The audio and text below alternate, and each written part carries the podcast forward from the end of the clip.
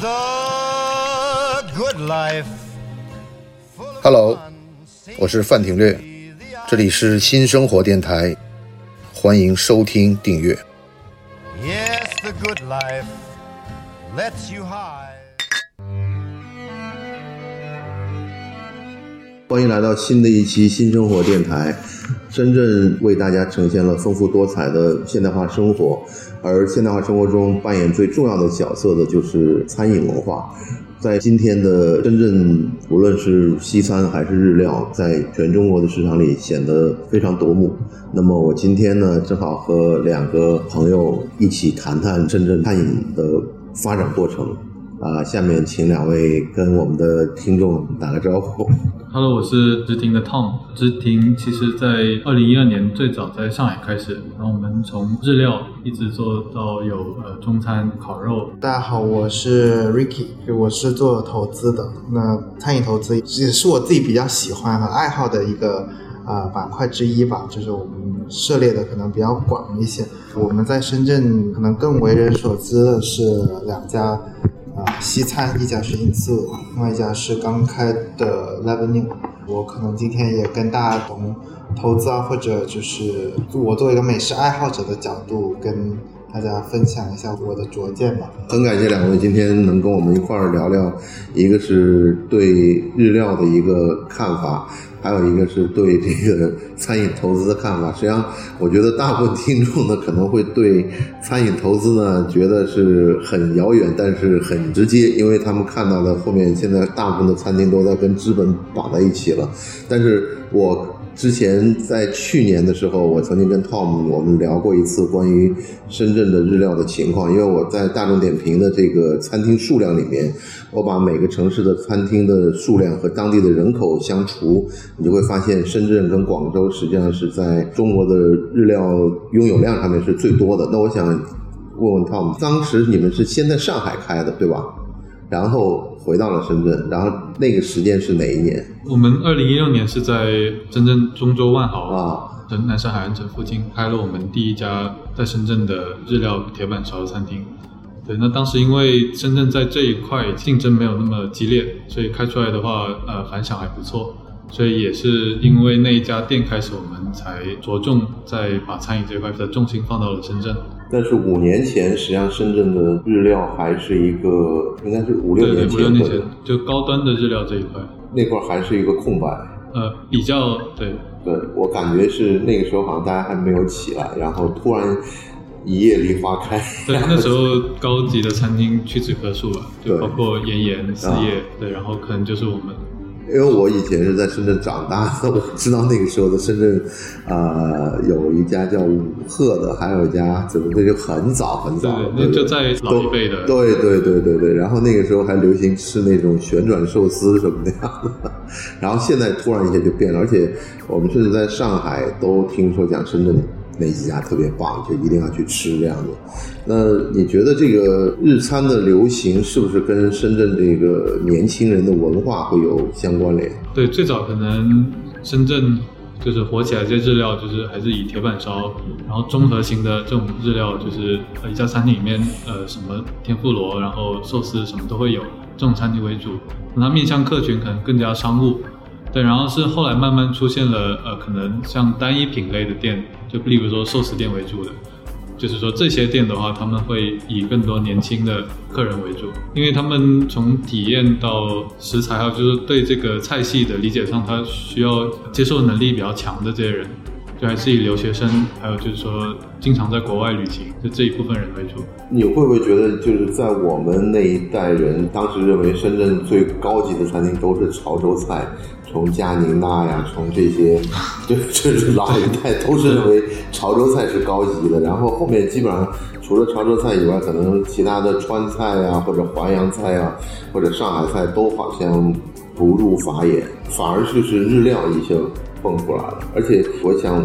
问 Ricky 的问题是，你的餐厅投入都不是按照一个正常的财务计划去安排的，认为，因为你的这个座位都很少。但是呢，投资的体量又很大，不知道你们是当时怎么考虑的？首先，我是来讲一下，就是因为我们投资大多数想是做嗯 fine dining 或者是 refined bistro，就是比较啊、精致型的一个就是餐饮。那我想带给大家的主要是两个，一个是不一样的 experience，就是 dining experience。那另外一个就是，就当我们有我们自己集团追求的，就是展示中国的食材啊，sustainability 啊，就是展示中国的风土啊。因为我自己主业是做就是金融投资嘛，和一些 IPO 上市为主投资这些。很简单，就是我们投无论哪个公司也好，到最后都是一门科学，或者就是说可以把它 split 成一张报表来看。那就是说，首先第一就是中国的 fine dining 或者说一千五以上的这一档的餐饮投入的成本的这个架构是跟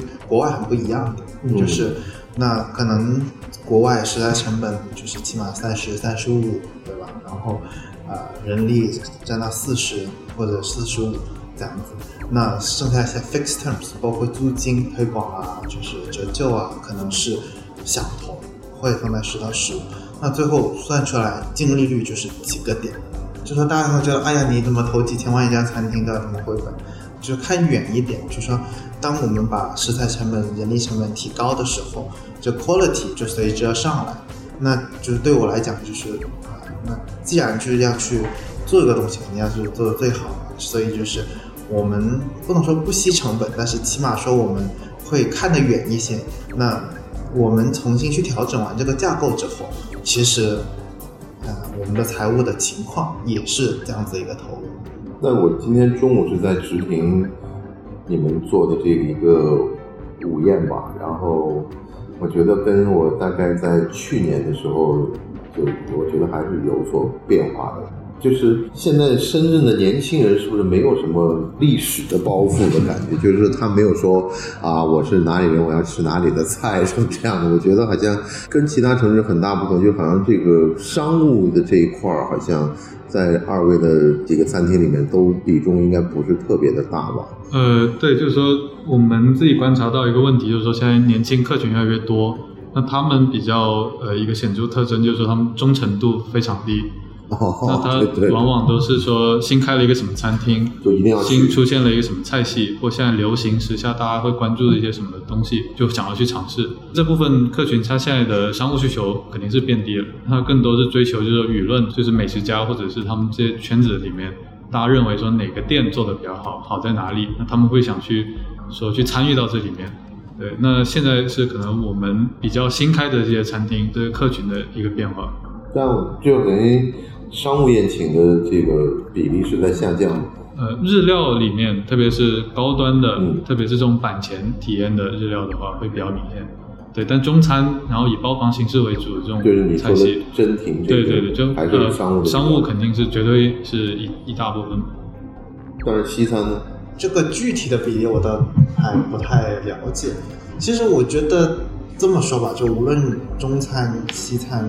日料，一就是用餐时间，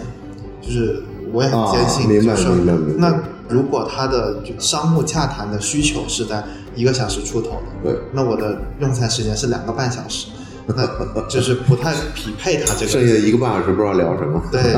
那第二就是，我也认为，如果两个小时你谈不下来生意，你你你二十个小时也也谈不下来。对对对对对对对对。但我昨天看真亭一一周年的这个之后，我觉得非常的感动。一个是这个潮剧的表演，另外一个是那个泡茶的表演。因为潮州菜我们从九十年代就开始接触，但像你们那样的一个做法，我觉得还是蛮把潮州文化的呈现有了很多温度。那个潮剧我也是第一次看到。而且那个泡茶跟我在其他餐厅看到那些泡茶是完全不一样的，可能那两个人他们的长相和他们的气质就非常符合茶叶 本身的这个气质，很非常好。我放了那个视频里面，就很多人在看，因为那两个人长得就像民国风的这种感觉，对。呃，就其实我们一直以来想要做的，就是说把还原，就不管是潮汕或者日本，还原这种呃当地的一个，不管是美食还是体验还是文化。其实这两个节目团队，就这个潮剧潮乐团队跟这个功夫茶团队，他们都是在潮州当地，很有名气，呃，也不说有名，就是说他们已经在做这样的事情就做很久，然后特别是呃潮剧，嗯其实已经比较现代化，对，很适合说放在这种场合，然后去做一个穿插进去，然后做一个这种表演性质的东西。目前你们旗下有多少家餐厅？现在呃，上海的话是七家，深圳是九家。上海七家是不同品牌还是？对，基本上都呃，我们品牌可能有十个，哎，我知道的就是非常潮是在对上海，对对，还有直亭，呃，上海的话是直腾，是我们第一个日料的品牌。对。然后我们还有个法餐，呃，也是一个日籍厨师做的一个法餐，叫 Austria。，Oscar 对，对，呃，然后我们还有烤肉店，呃，盐博和和享，各自风格会有点不一样。都是在静安嘉里附近哈。呃，盐博是在静安家里，对，然后和享的话是在珍珠城，珍珠城梅路珍珠城。就是在那个非常潮那边，非对对对对。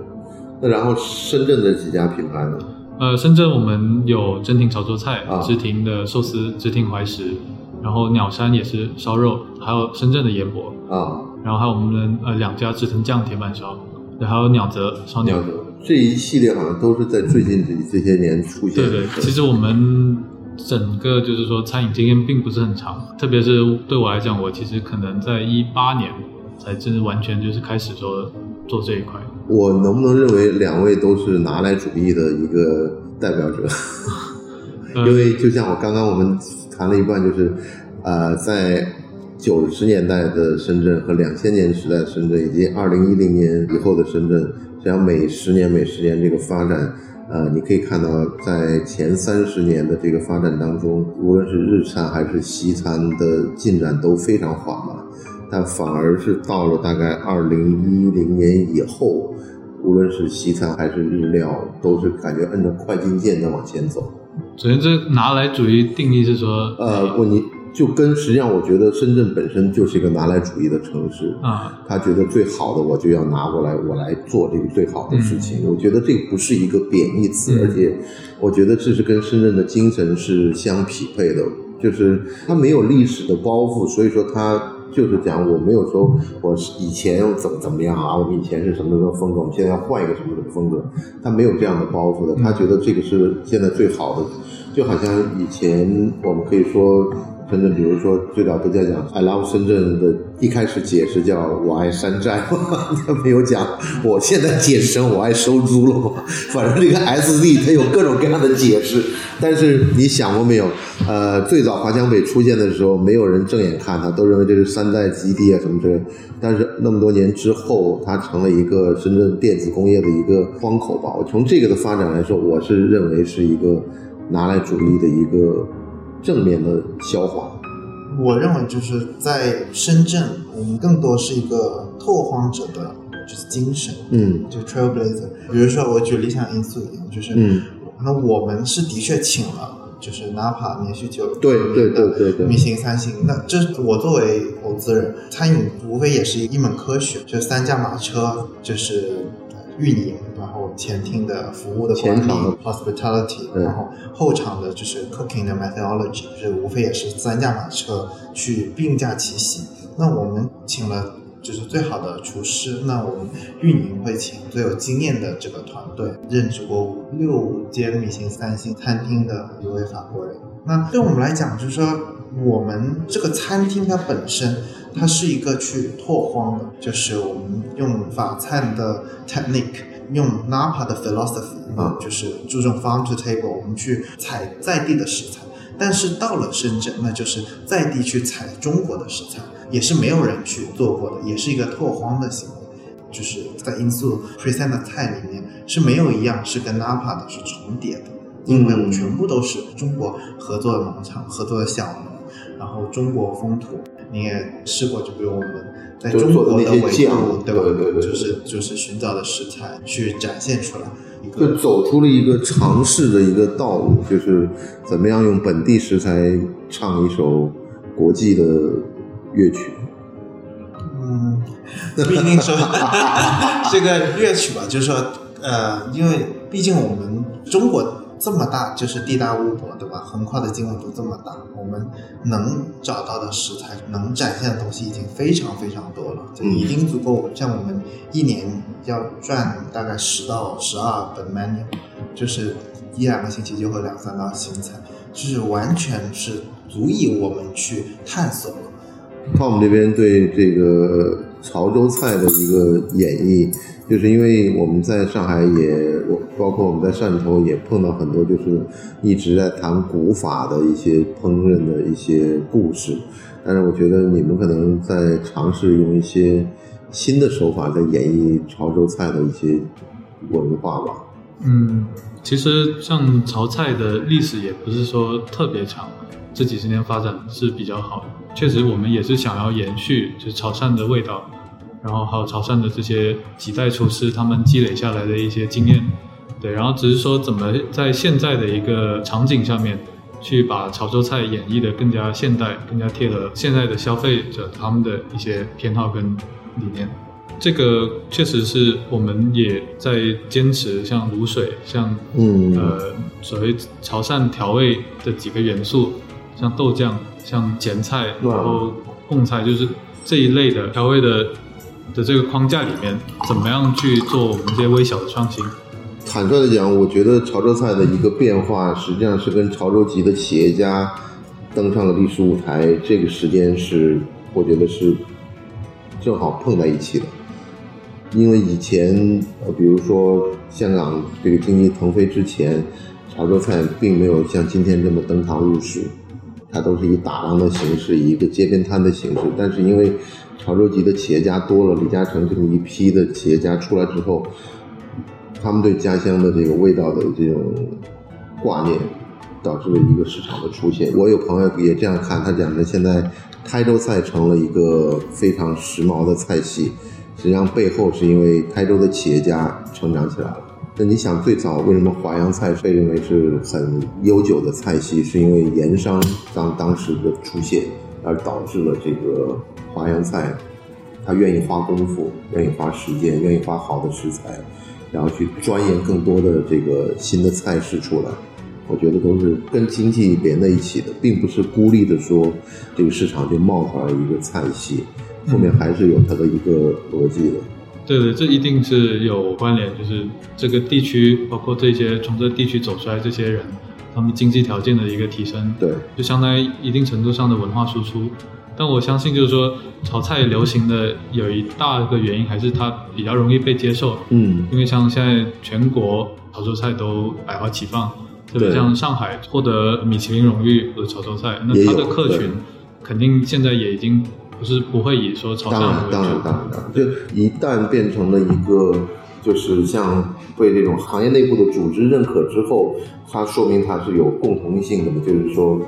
肯定有很多食客愿意接受这样的一个方式，就好像我之前看到的一些描述，你可以在全世界任何城市都可以吃到意大利面，而且还有一个很有趣的问题，为什么所有城市的高级餐厅多半都是法餐厅？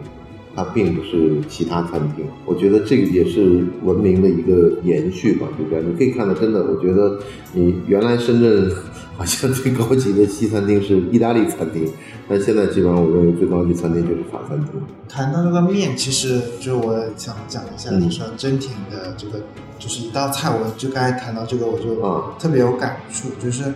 现在的这个潮州菜也好，就是说现在的这个中餐也好，其实也是我们很荣幸在这个时代上，嗯。像就一一道很小的菜啊，就是九度鱼炒粿条，啊。在在这种超级喜欢，为什么？它的粿条是潮汕本身的味道，对，但是如果像当年的运输方式啊。因为是现在的物流方式，它才能立刻过来，没有吸水，但是是潮汕的风土，它潮汕的就是那个湿度，它做出来的这个粿条，你的意思实际上还是有运输半径的问题。对，的确是，但是得益于现在的物流，对吧？像对比如说以前不可能有的什么呃九年百合啊，对吧 嗯？这种就是就是我们现在会入钻的这些嗯在当年都可能是我们就是前辈是没法想象的。我们有更好的这个厨房设备，更先进、更及时的物流，也会给我们带来就是更不一样的东西，不一样的口感受。对，我之前一直跟那些就是喜欢谈古法的人在开玩笑，我想这个古法没有什么好聊的，因为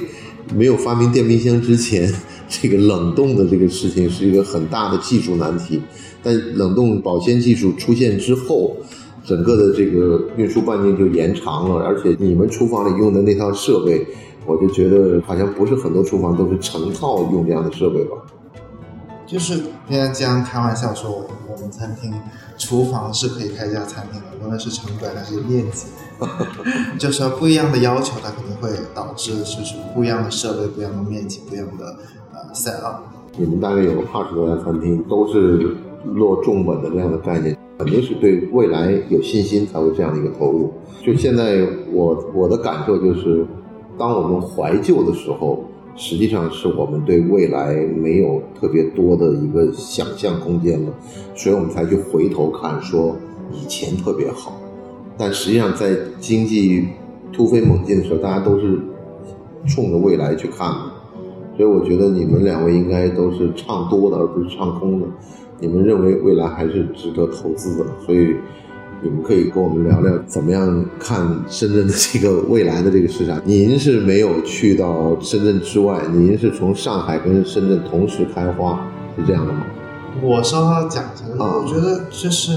因为无论是直挺他们的坚持和他们的投入，嗯和我们的 concept，就是我们的投入是想开一家百年老店的，嗯对吧？就是说，就是时间是不会磨灭我们想要追求的东西的。就是如果你说放在一个啊，像我现在呃两个餐厅，一家是用六年折旧，一家用四年折旧。对方说，哎，你六年折旧、四年折旧才赚钱，那我的折旧可能是可能我十年一翻新才是我的折旧，我要一直开下去，啊并不是说我开在这里就对吧？就是打一枪换一炮，就是跟可能很多小型的餐饮会不一样。那也代表就是说我给更大的折旧下去，客人才能有一个更好的环境嘛，对吧？对对毕竟一分钱一分货。对，就其实我们可能现在在开餐厅之后就没有说以这个效率最大化去考虑这个投资跟回报，那很多时候也是带一定情怀嘛。然后就是像 Ricky 刚才讲到的，就是说像传统商场里面，他签给你一个铺位，也就是一年两年，路一吧，有的时候。没有没有，一般现在都是两年到三年最高了，这是一些比较大的一些厂。对，那我们实际上我们现在在考虑说两三年去想要收回一家餐厅成本，就是对我们来讲挺难，是比较大的挑战。对，因为做不来这样的事情，对，我们更想的还是说，呃，把它当做一个比较有追求的事情，那我们把时间拉长，嗯然后把品质做好。就像 Ricky 刚才讲的，我这家店我可能签的六年租，但我只要做得好，这个装修我可以维持十年，通过这个比较长的时间去把这个回报给赚回来。我觉得你的日料的这这几个餐厅位置都很少，你的法餐的两家餐厅位置也很少，大概每家都是五十个，你可能大概每家不超过二十个吧。呃，日料这块的话有大有小啊对对，但高端的几个的餐位数会偏少一点。对对对对对，它这个也好像这家是因素是做满很满是四十出头，这里是做满是差不多五十。这一家，你昨天给我讲的大概投了一千六百万，对，那个因素是大概四千七。四千七，明白了其实位置越多，品控越难做，啊。还是一个道理。我们要在保证质量的基础上去，所以去设计。所以米其林基本上不太会给好像一百多位置以上的餐厅颁两星以上的奖那其实也不一定，就是说它两百个餐位，啊如果它有一个可能三百平的厨房，啊做一个 L 型或者做一个长型，啊啊它也可以完成这个任务。就是不一定是一个说必然的一个，我也认为有可能以后能有就是比较大的餐饮去拿米其林两星哦，目前看来好像都是蛮小的，都不是那种好像 能开宴会的那种感觉的餐厅会拿。那它这些餐厅基本上都牢牢的是给它钉在一星的这个上面，你到二星、三星的话，位置都少。对，我觉得这个就是，其实就是餐位数越多，它的整个管理难度、品控难度会越大。对，那除非真的有厨师他在带团队上面有这个能力，那不然的话，一般肯定是餐位越少，它的呈现会更精致，出品会更好。而且就这家餐厅很有可能它有在桌边有个 DIY 的过程，啊或者它就是以冷菜为主，啊，否则我这个距离是产生的，不可能大家密集的坐在那里对两百个人，对吧？那那东西不热了，那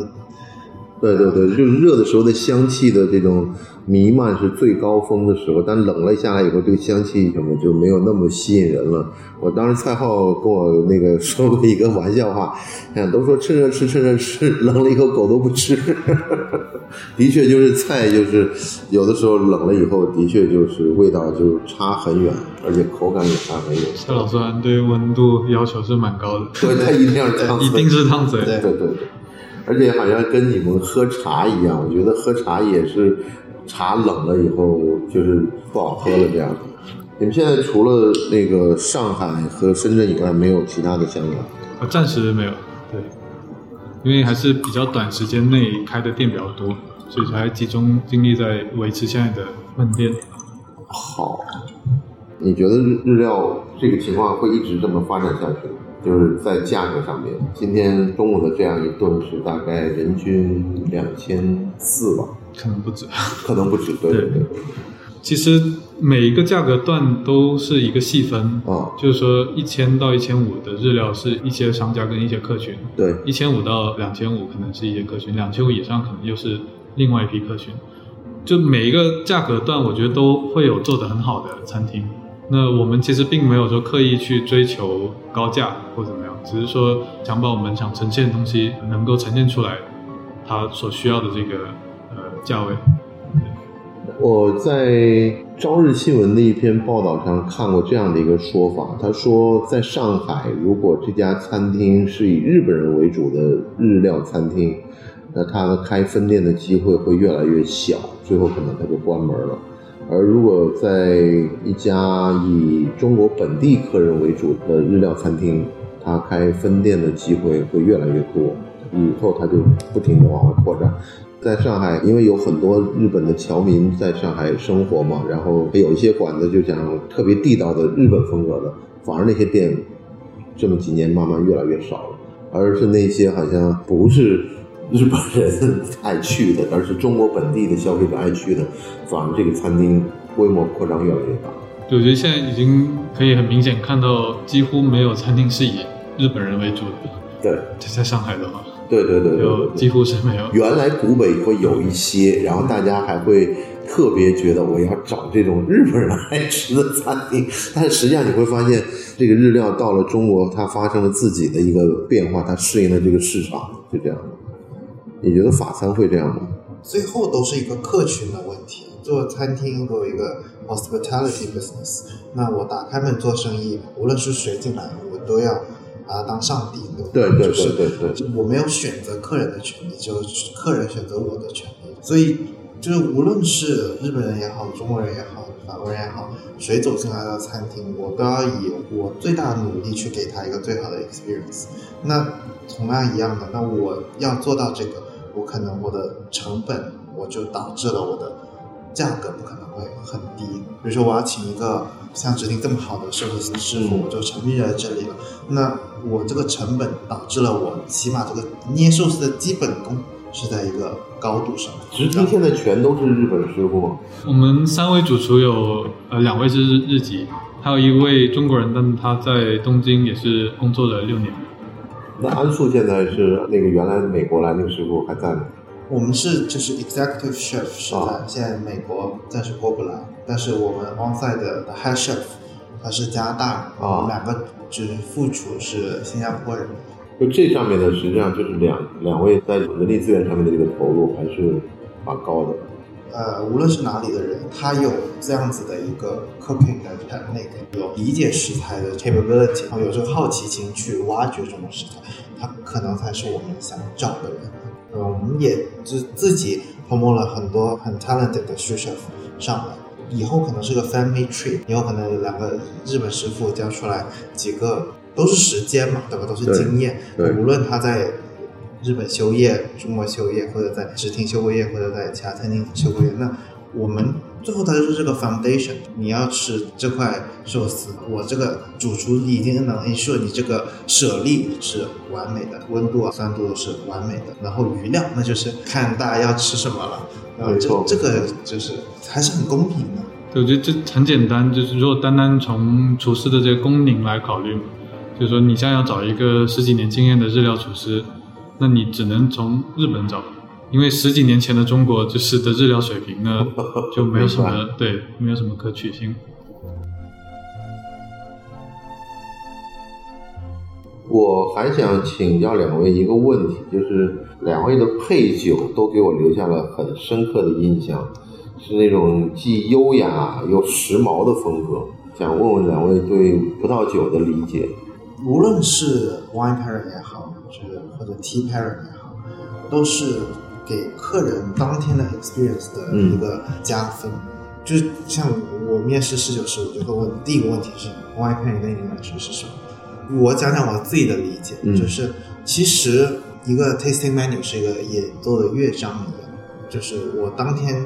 要怎么样去让这个客人最去享受这道 tasting menu 或者这个乐曲。比如像呃，您前天来银座吃饭的时候，就主厨会设置两个，呃，一个茶汤，然后中间的一个清汤，嗯，就是是给他胃升温的一个过程。因为西餐正常进来就给倒杯冷水，中国就一上来给你倒杯热茶，就是这胃的温度的习惯是肯定是不一样的，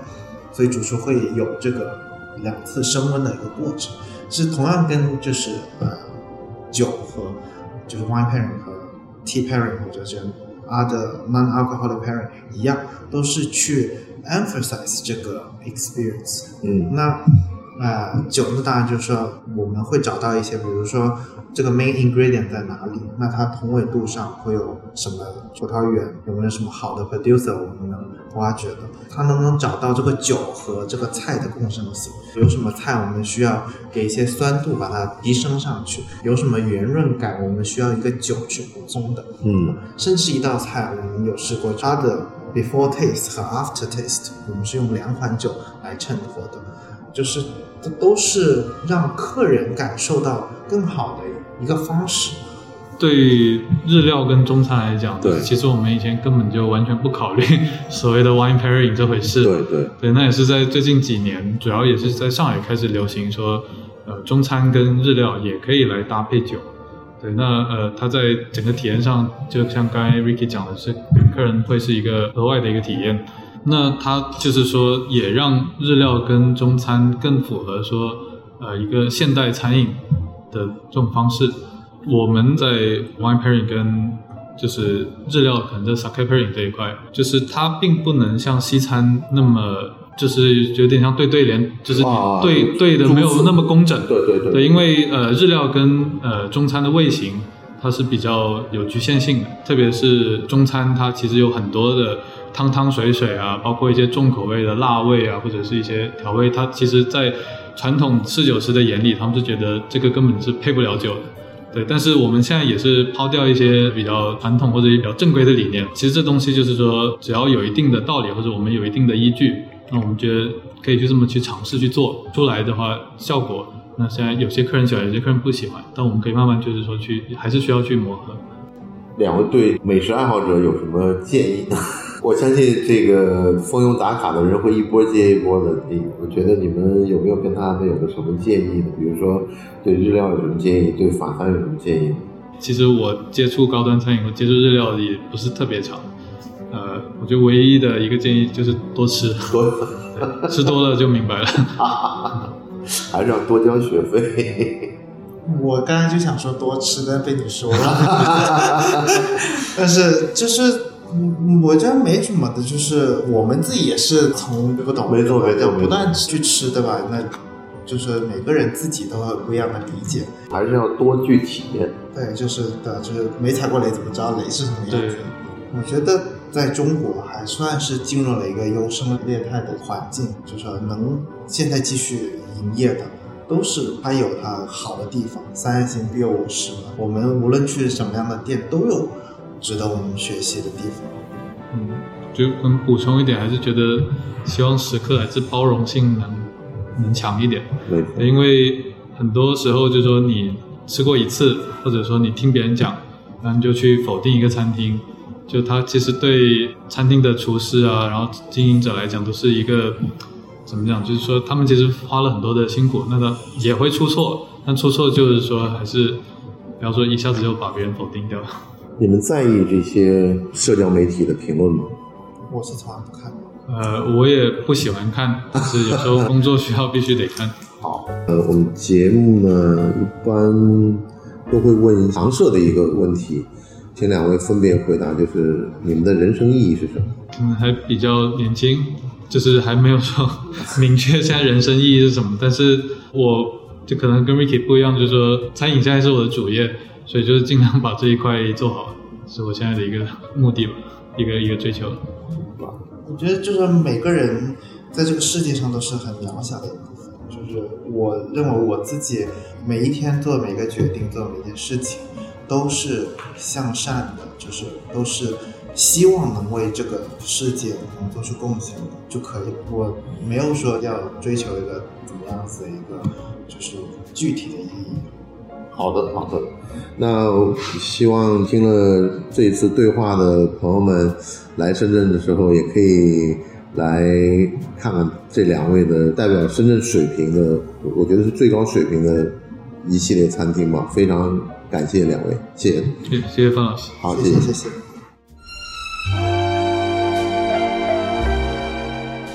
大家好，我是范廷略，这里是新生活电台，欢迎收听订阅。